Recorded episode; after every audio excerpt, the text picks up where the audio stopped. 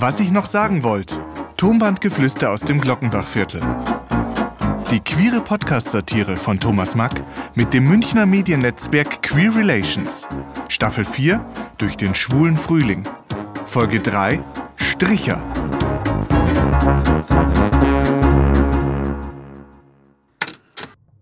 Heute muss ich das fast nochmal ausnutzen, dass ich in aller Ruhe mein Tonband besprechen kann. Am Wochenende kommt Muttel wieder heim und dann ist aus mit der Freiheit. Dann muss ich wieder in Hosen rumlaufen und mich für alles rechtfertigen. Ja, und irgendwie freue ich mich ja auch, dass wieder da ist. Aber ich glaube, es wird nicht mehr so sein, wie es vor ihrem Unfall war. Ist immerhin schon drei Monate her, dass ich den Duft der Freiheit geschnuppert habe.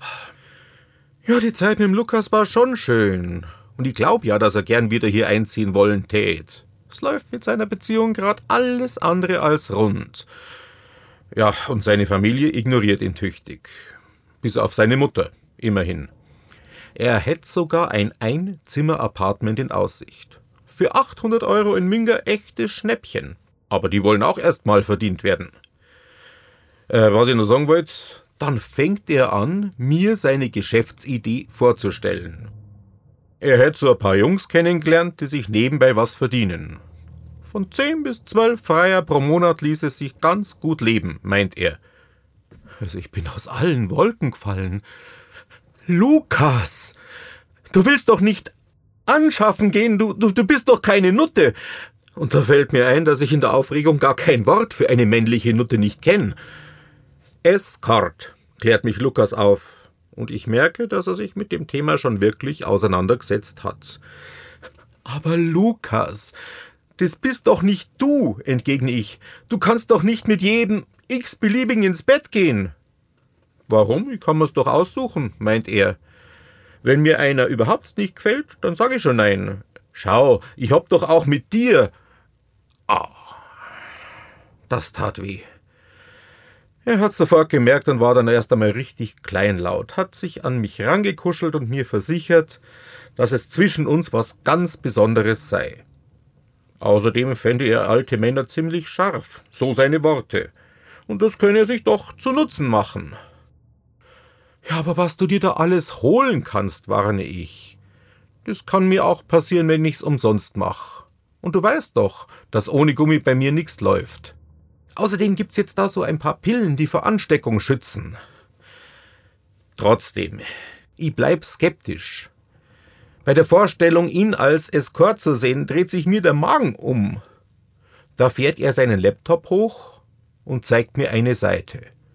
Mein Gott.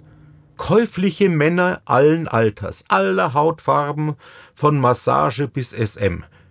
Den meisten hätte ich vom Aussehen her nie zugetraut, dass sie anschaffen würden. Und ich glaube, den einen oder anderen habe ich in den Kneipen schon gesehen. Wir blättern durch und mustern jeden. Manche Bilder sind sehr, sehr freizügig. Ja, und schließlich überkam es uns.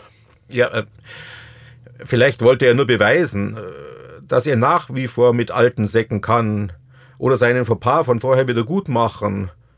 Oder hat er wirklich Lust auf mich? Der Kleine weiß einfach, welche Knöpfe er drücken muss, um mich rumzukriegen. Als wir fertig waren, lacht er und meint, 150 Euro? Kein Problem, antwort ich. Das ziehe ich dann von Kost und Logis der letzten Monate bei mir ab. Oh, da hat er nicht schlecht geschaut. Und ich war sowas von stolz auf mich, dass mir das so spontan eingefallen ist. Noch vor ein paar Monaten wäre ich nie auf sowas gekommen. Und wenn doch, hätte ich es nie laut ausgesprochen. Später hat er dann noch einmal angefangen, Schulden abzuarbeiten, der Kleine. Mussten wir ausnutzen, solange ich noch sturmfrei hab. Fortsetzung folgt. Sprecher Thomas Mack, technische Umsetzung und Produktion Ludwig Zitzelsberger. Weitere Infos unter queerrelations.de.